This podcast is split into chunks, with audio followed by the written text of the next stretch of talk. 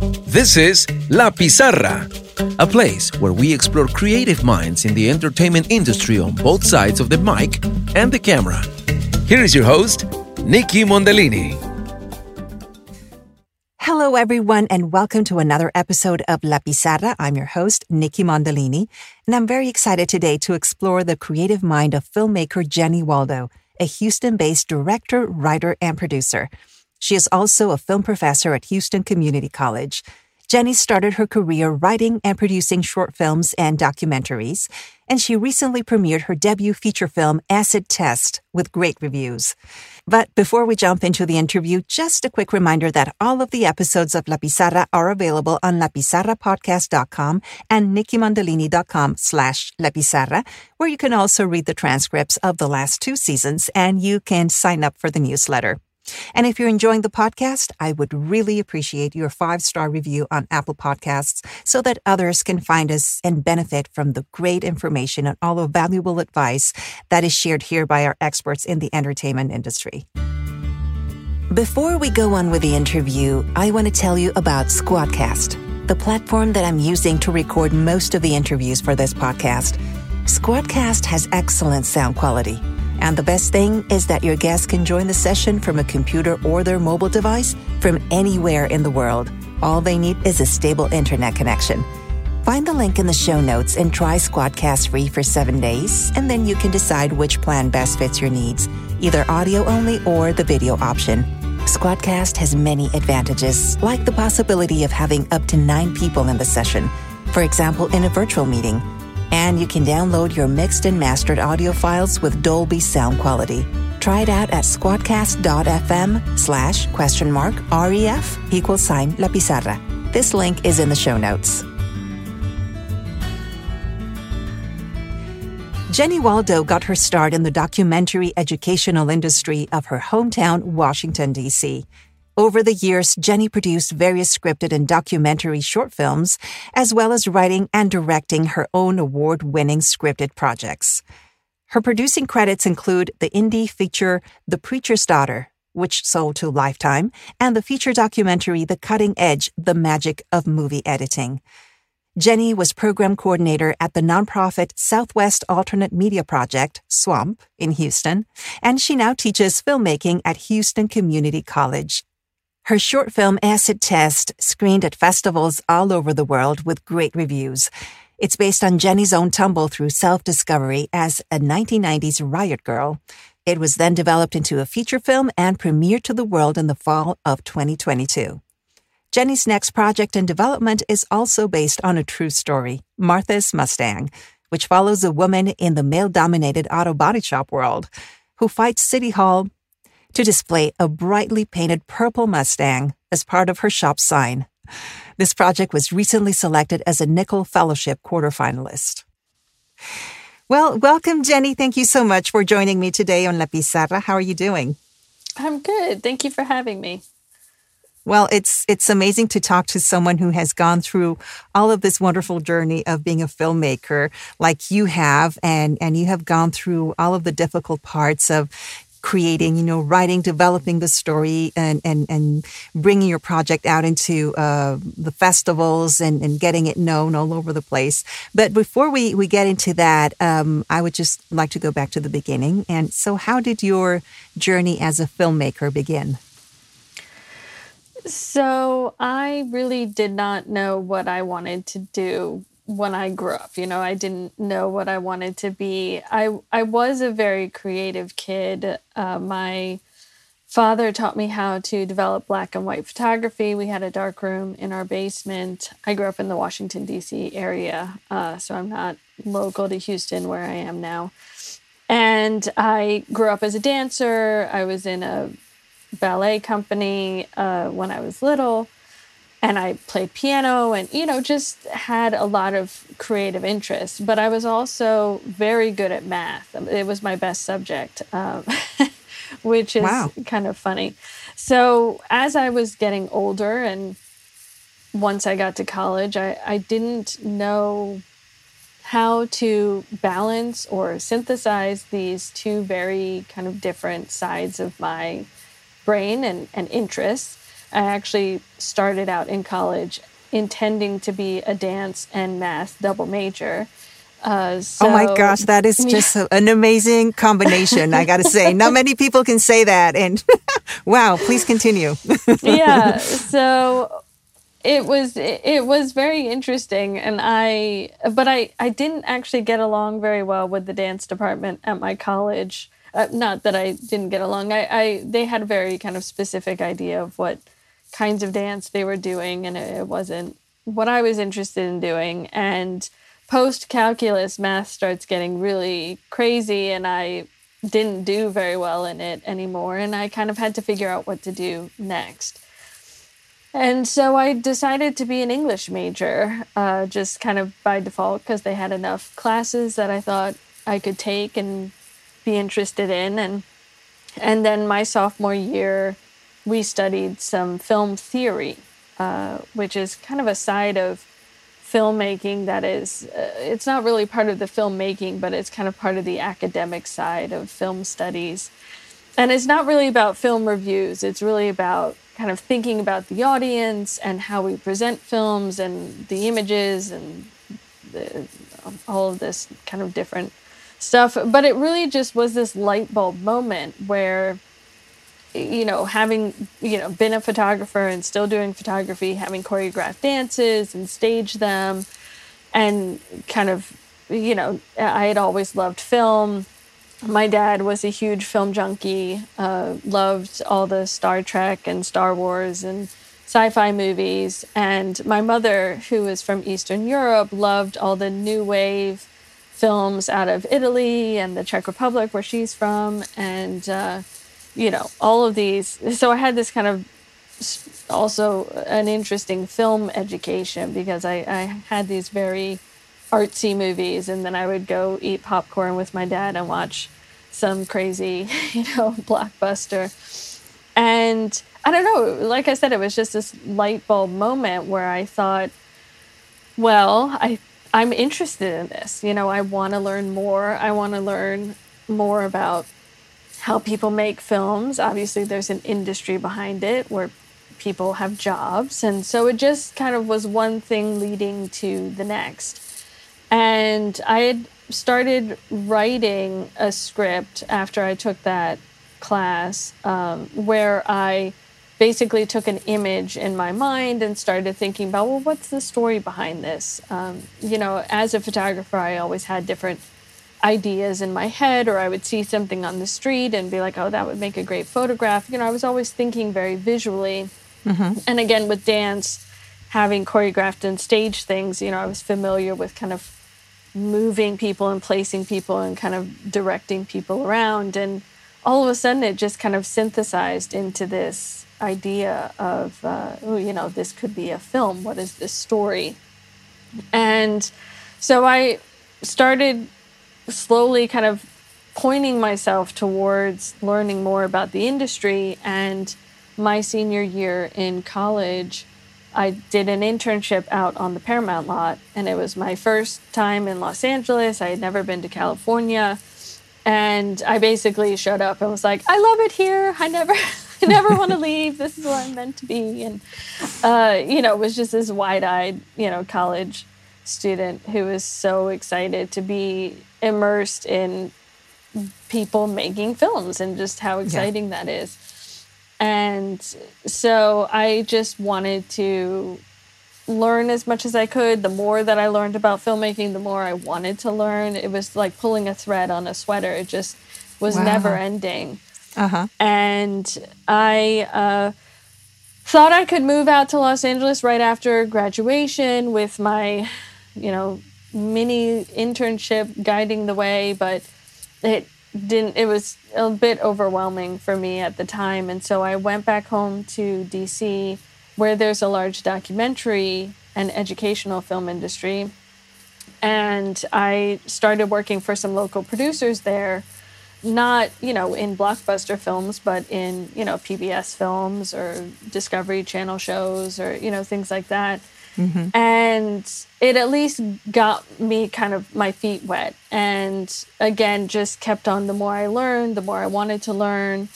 And eventually, I thought, you know, I just need to go to film school because I kind of want to understand more about how to make this stuff instead of feeling like I'm constantly learning on the job. Mm-hmm. And so I applied to film school and went to USC for my MFA in film production. So I got back to LA, which was wonderful. Uh, learned a lot, did a lot. Uh, but then I graduated and uh, ended up, my life took me to Houston uh, in this very kind of roundabout way. And I've been here for the last 17 years or so. And, uh, you know, trying to find a way to continue with this passion of filmmaking while not being in a major film center like Los Angeles was. Yeah, and do you think that that is exactly the setting that works for you? Because of course it is overwhelming to be in the center where everything is made. I mean, in LA, and uh, the the level of competition with with a lot of people wanting the same job, and it's just craziness there. But do you think that that being in Houston allows you to create more of your work at your pace and and without a lot of uh, distraction or just being overwhelmed? I think that has shown to be the case. I think there, I've spent a lot of time thinking about or wondering whether I should have stayed in Los Angeles. Uh, uh, you know, it was largely family reasons and having children that just, you know, took me away from there. I want to ask you you mentioned that uh, teaching for you has been very rewarding. In what sense has it been rewarding? Well, I teach at Houston Community College, and we get a variety of students from all different kinds of backgrounds. I have students that are older than I am who have retired from whatever their career was and have always been interested in making films.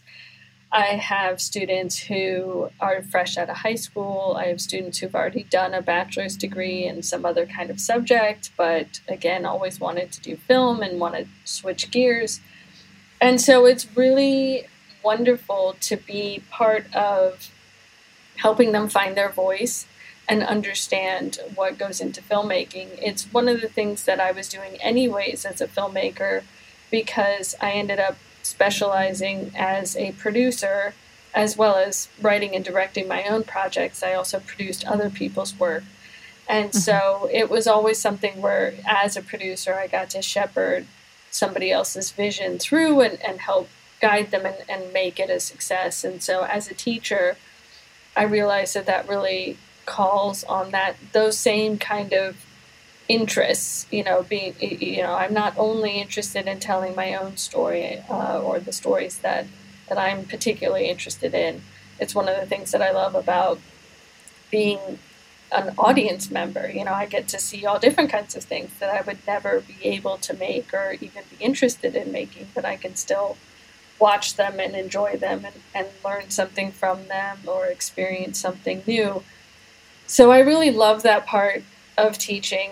It also keeps me fresh, I guess, you know, where I have sure. to be thinking about what what are people watching right now? How are people approaching things? The technology constantly changes. So, being with those younger students who understand that technology in a way that's different than I would because it's native to them, whereas I'm kind of learning it as I go, or my my background is is still in film. You know, everything kind of comes from film first, and now I'm learning something new and adapting how I see things to that frame of reference. Whereas for them, digital is is yeah. is native. That's how they of learn course. things. Yeah.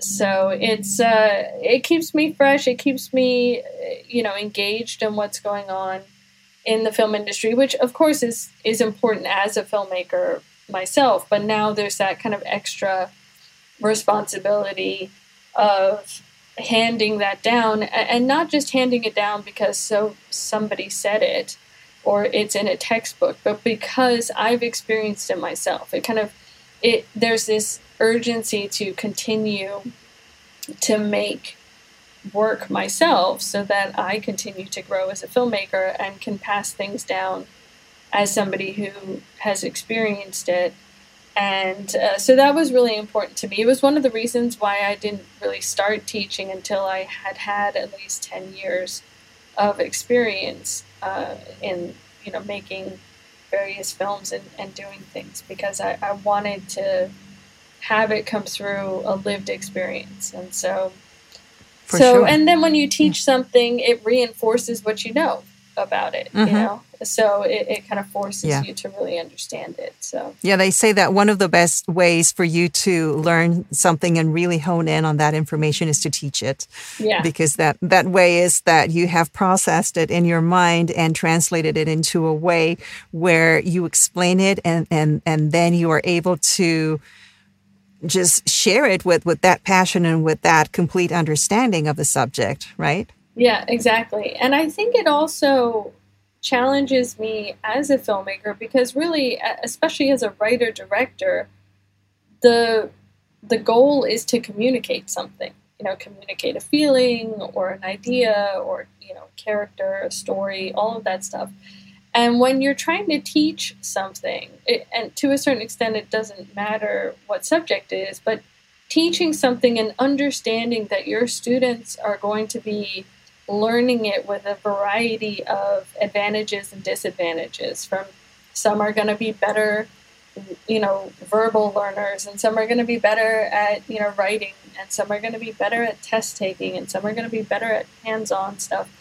And so mm-hmm. you're trying to communicate an idea in a variety of different ways. And I think that that actually helps remind me as a writer director that I'm communicating something when I'm making my own films, and I have to make sure that that's clear for not just people that think like me or have similar experiences or you know similar backgrounds. Yeah, of course, you have to make it for for everyone. Like all, uh, it has to appeal to to uh, you know a, a, large group of people. And how do you think your your writing has been evolving since you first started writing your own work? Well, I think it's true for a lot of people that when you look back at your your stuff when you were younger, you're like, oh God, it's so terrible, or you know, you're. but you got to start somewhere. you're right, exactly. You have to start somewhere, or and, and you know, certainly, I saw this as a I see this as a teacher, and I even saw it in film school too, where where different people's life experiences. You know, there are some people that are just amazing with their imagination and they're able to express and empathize and communicate in these extraordinary ways, even if they've never experienced something personally mm-hmm. like what they're writing. But for the vast majority of people, we get better as we get more life experience, you know, because again, we can see things from a variety of perspectives. And understand our characters and be able to write them better because we have a more nuanced understanding of those things and yeah. uh, and that life experience really helps because it gives you that objectivity For instead sure. of kind of writing something that's a little bit more uh, feral almost you know it's just very instinctual yeah. and instinctual again you know there are people that are really amazing at at honing that, and I think they have people that help shape that as well. Um, but instinct and innate talent only takes you so far. At a certain point, if you want to do this again and again, you have to understand why something worked well. And that's mm-hmm. where I think that analytical side of, you know, the math brain in me helps where I can I can understand why something works better than others and I can really push myself and push my students to really think about well don't just do it because it, it seems cool or you feel like it's great or whatever. That's a perfectly fine start but you're never going to learn. You're never going to get better unless you understand why you're doing it that way Yeah, the why is absolutely the, the main thing. And also that way you can create three three dimensional characters and, as opposed to just people that say one or two lines, you know, it's like how are you creating that story without them being really fully fledged characters and people that that have so many different layers to them and and and that way you can create those conflicts, right?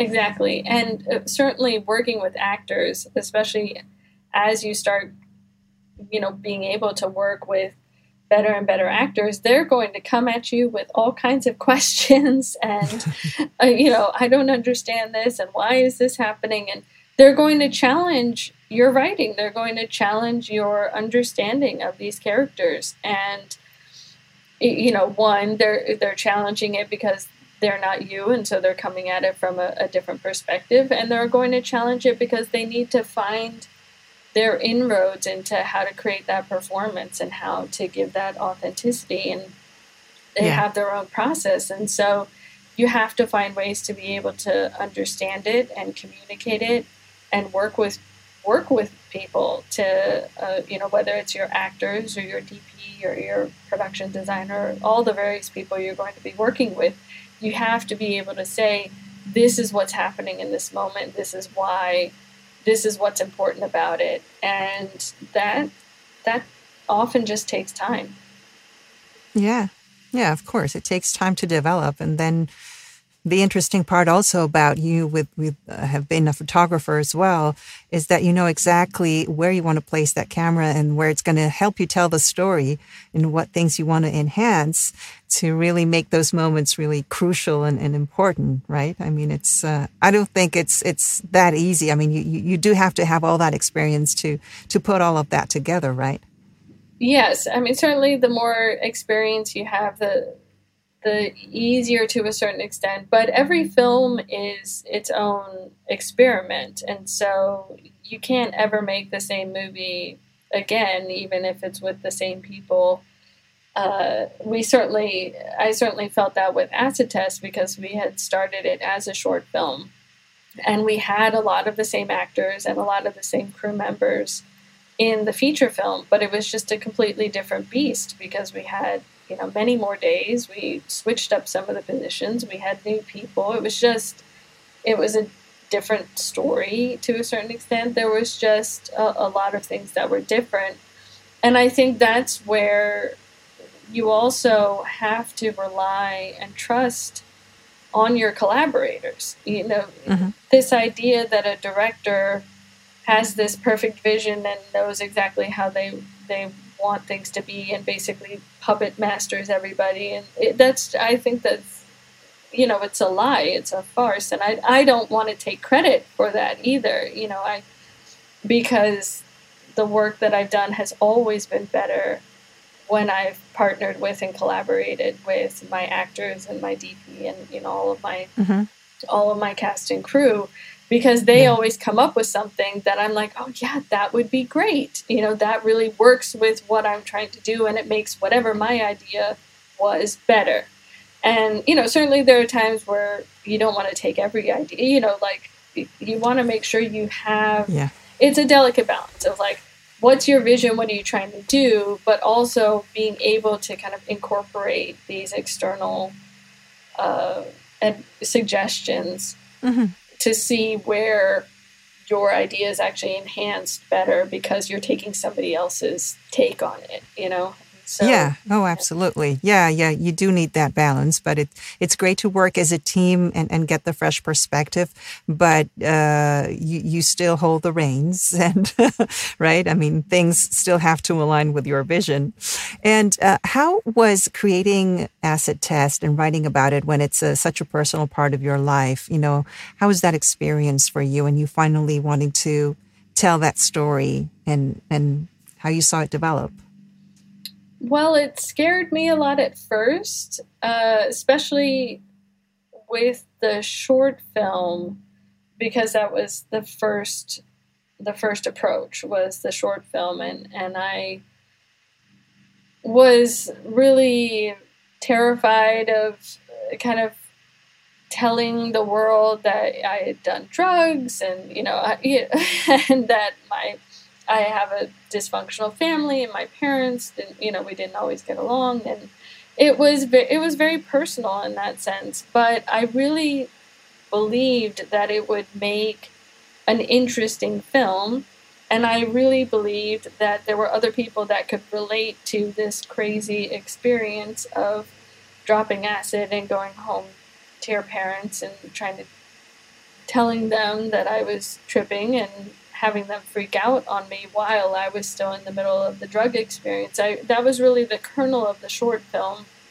And I uh-huh. felt like that it would be something interesting and relatable and challenging and all of these things. And so uh, but it was also scary in that sense because it was so personal. And uh, so by the time we were doing the feature film, I think there were a lot of people who saw the feature film and were like, "Oh my god, that's so personal," and I was like, "I'm over it by this point." you know, like it it kind of stopped, and it, making films always reminds me, to a certain extent, of my experiences giving birth to my children because you know there's there's all this stuff that you do and you plan and you you know you're trying to kind of make things all perfect and you have these ideas of how you want it to go. And then and then the birth happens and you're like this is off the rails crazy like nothing's happening the way it's supposed to like i'm out of my mind.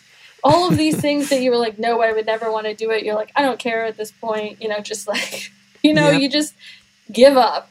And not give up it's more like um, you let go you know you let go and you kind of let the process happen. And. Making making films i think is always that but especially going through the feature experience and taking the short into the feature was was a very deep dive into learning how to let go of things. So I mean, for sure. And but the that kind of a story is just so powerful because you're so invested and because there's so many elements that you're so familiar with. And yes, they, they are hard to to tell and uh, but when you finally bring it out and and you get over those hurdles i mean you, you make magic you know it's just beautiful exactly. yeah yeah yeah absolutely and how is the process of the distribution as an independent filmmaker? Because people don't realize it. I mean, it's probably even the hardest part of making the film, right? I mean, mm-hmm. you're there, you got your actors, and yes, you got your story and everything, and it's just, okay, it's there. And now comes the, the next part, right? So, how do you uh, even start with uh, projecting or making your, your plan of, of, you know, just entering it into festivals and the whole thing? So, how is, is your experience with that? It's certainly been a learning curve. I've seen friends of mine distribute their feature films, and I've attended a bunch of workshops and talked to different people who have experience in distribution. And I really thought that I was as prepared as I could be to distribute the film, and similar to what I was just talking about with the birthing experience, the actual experience was nothing like what I thought it would be. And it's definitely been challenging. I think there were there were a lot of things that I already knew about. Uh, for example, we don't have any well known actors in our film. And I'm a first time feature filmmakers. So there's no name attached to it. We don't have any celebrity uh, endorsement, so to speak. And I knew that that was going to be challenging going into distribution because it's, uh, it, you know, it, it, it is one of the selling points of any film. And it's hard even at the festival stage because a lot of the larger festivals are really there to promote the independent films that are being made by industry professionals since the studios have really gone into the franchise territory of Marvel and you know comics and Harry Potter and, and all of that stuff. And so all of the great dramas and the great kind of low budget films that get Oscars and, and are you know, have been a, a staple of the industry for many many years have just disappeared. There's no space for that. And so that's kind of that's now taking up a huge part of what we call independent cinema but it's not really independent cinema when you've got these major names attached to it you know whether it's the director the the actors. Um, and so so that's certainly challenging. The landscape is challenging. The economy is challenging. We were finishing this film in the middle of COVID, so we had no idea what was happening with any with anything. We didn't know if festivals were going to run, because you usually are applying to a festival about six months before the festival actually happens. You know, oh, so so okay. you have yeah. to apply very far in advance. You know, even even more than six months sometimes. So, uh, and you don't find out if you've gotten into a festival until about a month before the festival actually happens, and sometimes even later. So it's you just there's so much uncertainty, and it's a lot like gambling. You know, you've got this thing that you know, I felt like we did such a great job of making this film on a very small budget. We were on budget, we were on schedule, we, we made it, you know, for, and I think we did a really great job with everything that we had and we made that magic happen. But then you're taking this this entity and you're kind of putting it out into the world and you have no idea what those programmers are going to be looking for you don't know what other films are going to be coming out and being programmed against at the same time you don't know what's happening in the world that's going to to change or affect how people take your film and so there's there's certainly a huge risk to that um, I do think festivals are really important for independent, true kind of independent filmmakers like me who are who are working outside of the system and you know not yeah. having name talent and things like that because it is a way to build your network. Uh, the programmers that are at smaller festivals will eventually maybe become programmers at the larger festivals. So, so there's it is a community, a networking people business. And so mm-hmm. you want to tap into that. And so festivals are a huge part of that, both just attending and meeting other filmmakers who are screening their films as well as, you know, having your own films programmed. I think it's a really important part. Uh, but then but then you're still only being seen by a small selection of a potential audience, you know, the people who are going to these festivals. And so then there's this whole world of how do you get it onto streaming platforms and how do you make it available? And there are mm-hmm. all these different kind of levels of, you know, self distribution basically, where you can put it up on YouTube and just let it, you know, have it available for anybody, or you could charge, or then there are all these various services, and then there's Netflix at the top. And yeah, it's been a, a huge learning curve, and I've tapped into people we had a distribution consultant, Liz Manashil, who came on board early to kind of help us navigate through some of that. And then we had a sales rep come on board, uh, Circus Road Films, uh, and mm-hmm. they helped get us a deal with Giant Pictures, who is our, our digital distributor. And so now we are available on rental platforms and uh, we are hopefully going to land a subscription uh, deal with like a Hulu or a Showtime or a Starz or something where there are subscribers, uh, and then eventually go on to the advertising based uh, video on demand.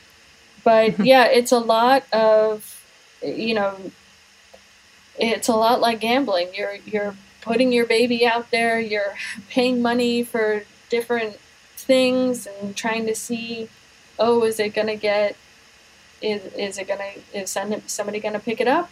Yes, no, you know, I don't know. So it's yeah, it's the least for me as a as a producer and as a writer director. I have the least amount of control, which is probably the most uncomfortable part of it, and and you know, especially at least with festivals you can sit there with your audience and you have your q and a's and you get a sense of who's coming and how they're responding to it with people watching things online, you just don't know how it's landing. But I'm not I'm not one of those film purists like Christopher Nolan or Martin Scorsese uh, who only want people to go to the theaters. I, I think the digital revolution is amazing.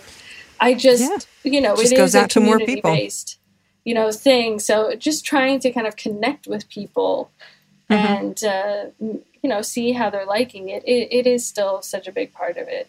So, and you you have a, a, dedicated website so people can go there and they can find out where they're going to be screenings, or just sort of like the development of it and it, which platforms they can subscribe or they can see it. Right. So exactly. What, yeah. So it, acid is test, it acid test? It's acidtestfilm.com. Okay. And yeah, we have all the links to the platforms that it's available on now. And certainly as that changes, we'll add an update to the website.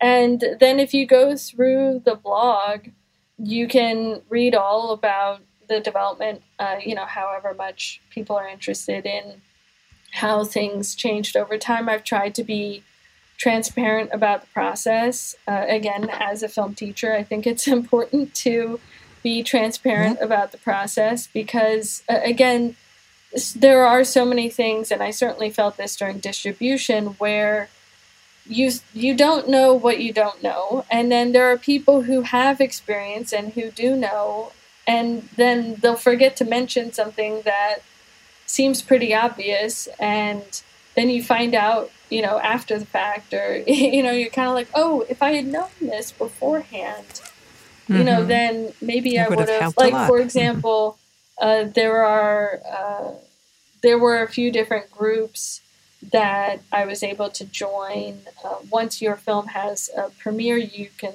as a female filmmaker, you can join the Film Fatales, which is a wonderful group uh, that was created uh, by an independent filmmaker, and um, and they offer discounts to submissions. And sometimes there are waivers to different festivals, and they'll actually help recommend your project for some of these festivals or workshops or things like that. Okay. But by the time I had submitted to to join, I had already applied to all the festivals that I was interested in. So I couldn't take mm-hmm. advantage of any of of, of those discounts. discounts. And I just didn't you just don't know what you don't know. So exactly. You learn as you go. And so now you can apply all of that to Martha's Mustang. Yes, so yes. tell us a little bit about how that story came about and who, who brought it to you because it's based, it's a true story. Yes. So I was, uh, so it was in between the short film for Acid Test and the feature film. I got an email from uh, a guy in Houston named Tom Eischen who is a, or he he is now a retired insurance agent uh, for cars.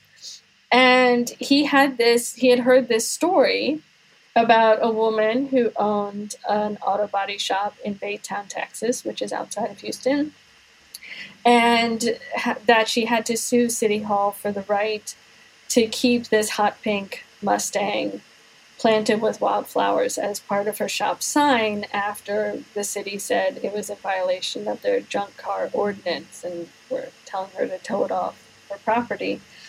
And, you know, it was a David and Goliath type story about, you know, a woman, uh, not just, you know, fighting City Hall and suing the city, but also you know, she's a woman in a very traditionally male field of auto body repair.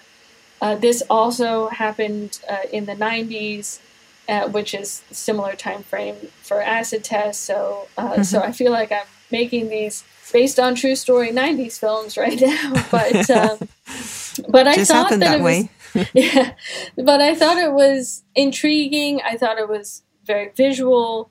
Uh, Tom had taken some classes at the Southwest Alternate Media Project, or SWAMP, which is an organization I've been involved with ever since I got to Houston. And uh, I think he had taken some screenwriting classes. And so kind of knew enough to be dangerous, uh, you know, when it comes to filmmaking. And, and um, had seen that Acid Test had done well in the festival circuit for the short film and was he was just kind of looking for a filmmaker partner because he doesn't know really anything about making films, uh, just kind of enough to get connected. And so I met with Martha, and she seemed interested in taking this on board. And I started doing documentary interviews with some of the main people involved. Uh, again, I got my start in documentary and have continued to do documentary over the years in, in one way or another. And I think that, especially when it comes to based on true stories, you have to get the true story before you can start figuring out how to manipulate it or, or change it or, or, make it fit for yeah. uh, a narrative film.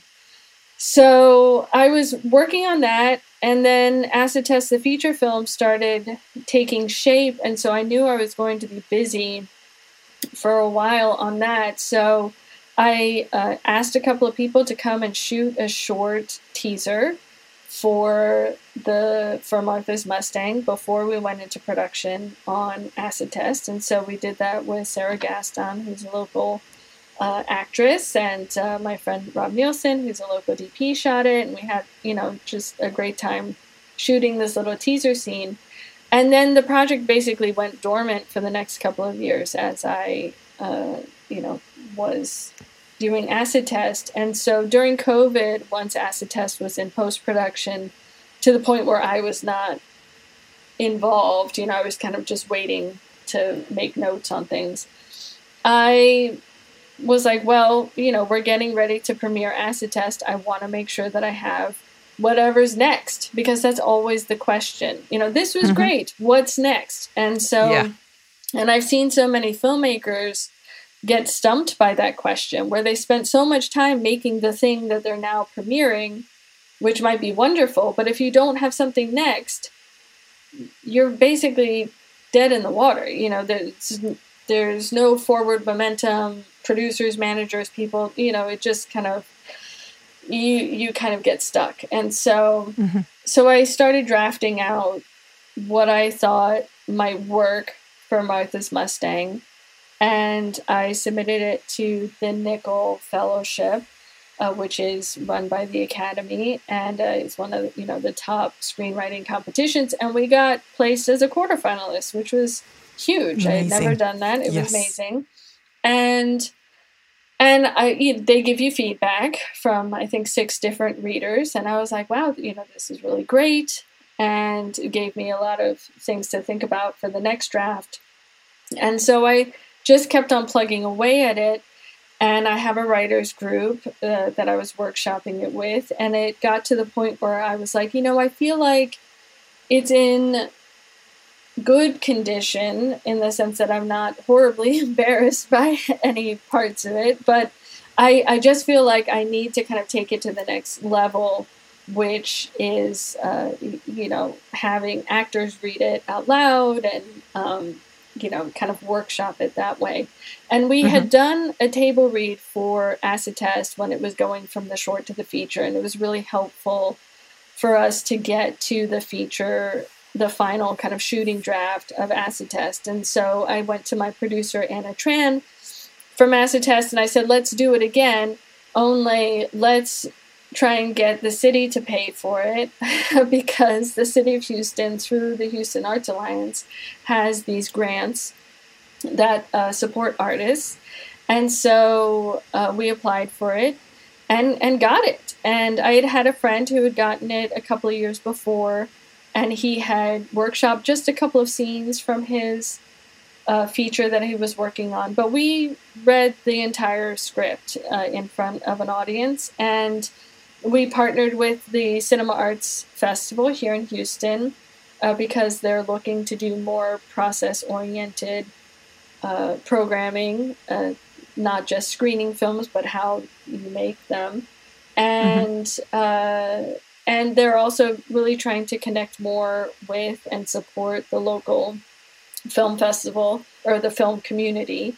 We had screened acid test with them last year and we sold out, so we had to do an encore screening. And this year they were saying the local Houston documentary, uh, Friday I'm in Love, based on numbers, the, the club, that also sold out for their Houston Cinema Arts Festival screening. And so they're doing an encore screening. So it seems like the Houston mm.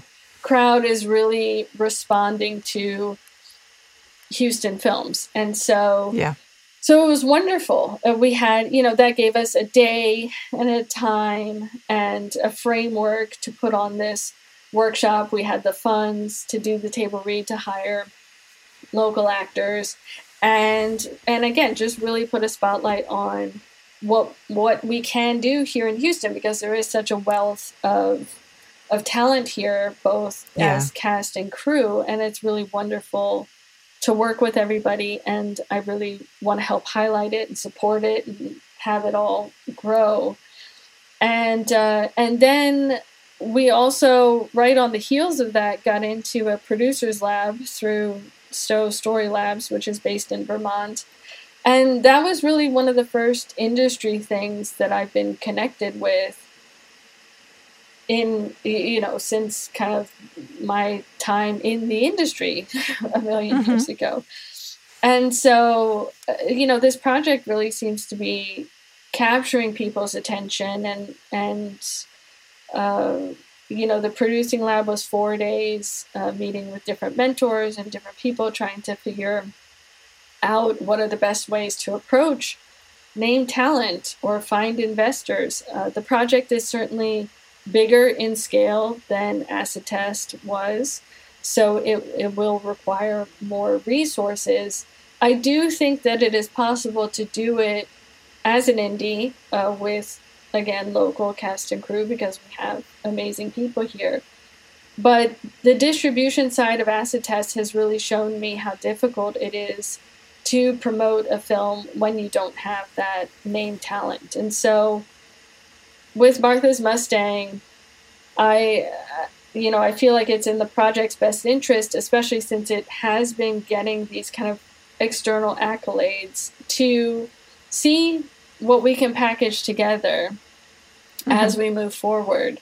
Uh, because I kind of always have it in my back pocket that we that I know we can do an amazing job with with local cast and crew.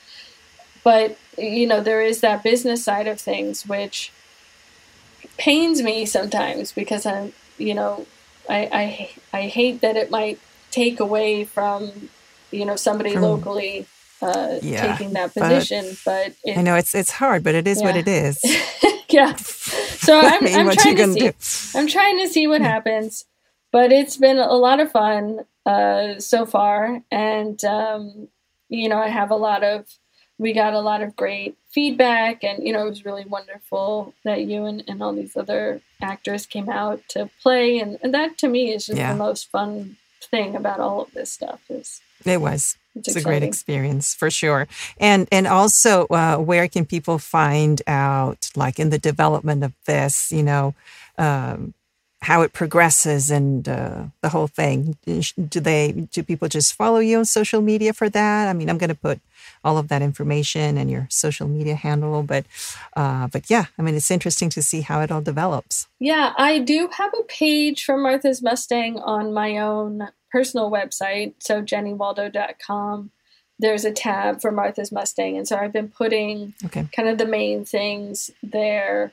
And then certainly following me on social media. I'm at Jenny Waldo uh, on Facebook, Twitter, and Instagram.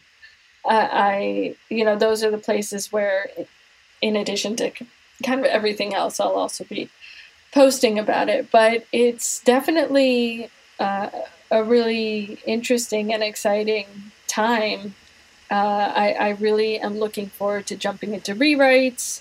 Uh, that was one thing that I realized coming out of the producing lab was that, you know, I, I do have to, in this letting go theme that this that this interview has taken on, I I think I'm going to have to let go some of the producing reins and mm-hmm. uh, and really focus more on the writing directing side of things because it's uh, it's so hard to kind of juggle all of those things and i certainly yes, felt that during the producing lab where i was like i just got all these writing notes and now i'm trying to pitch it to these mentors and you know I was just my brain was kind of locking up, but they they had so many mm. great suggestions and and I think in the independent world, you do have to be a producer and a director, even if, you know, maybe you don't write everything, or a producer and a writer, but you don't direct it.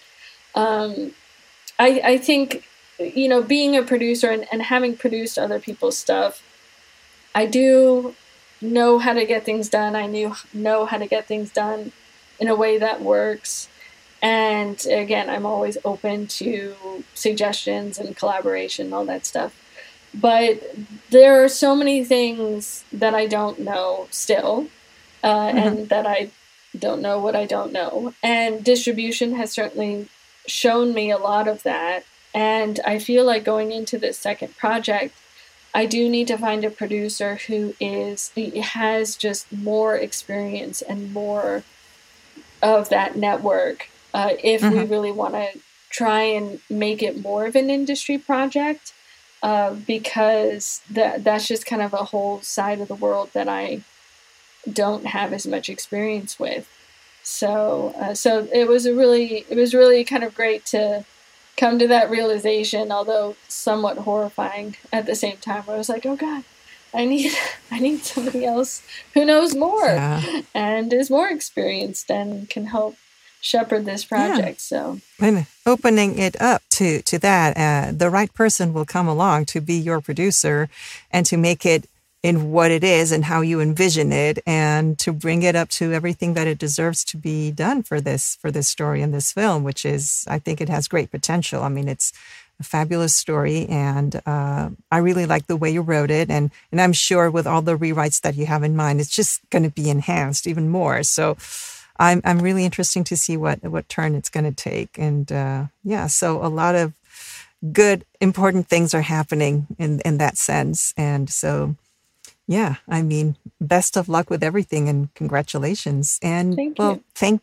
and thank you. I mean, it's it's uh I love that that you shared all of that. Uh this uh, this podcast is also for people who are in the industry and who are uh, contemplating being producers or being actors or writers. Or, I mean, everything that that comes together into creating a project. And so, um, yeah, I mean, thank you for sharing all of that. This has been a wonderful, wonderful uh, moment for for people to learn about all those things from from you, how you've experienced that, and and how you've grown as as a writer, as a producer, as a filmmaker. So, um, yeah, I'm going to put all of the links in the show notes so that people can follow you and. Uh, and I'll be uh, sharing updates as well in, in my newsletter. So I do hope more more people will sign up for that newsletter, and and we'll help get the word out for Acid Test and and for Martha's Mustang. So thanks. Thank you so thanks much. It's just wonderful, and I really appreciate the opportunity to, you know, try to reach more people and to connect with you and and again just supporting what people are doing here in the Houston area and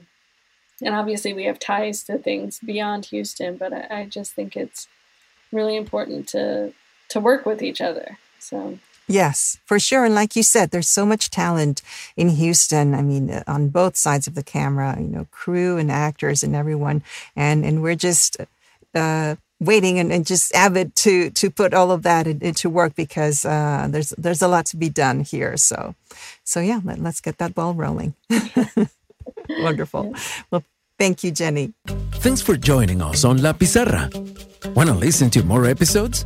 Visit lapizarrapodcast.com or nickimondolini.com slash La Pizarra, where you can sign up for our newsletter and get exclusive previews of future episodes, as well as resources for your creative business. Tune in next week for another interesting interview.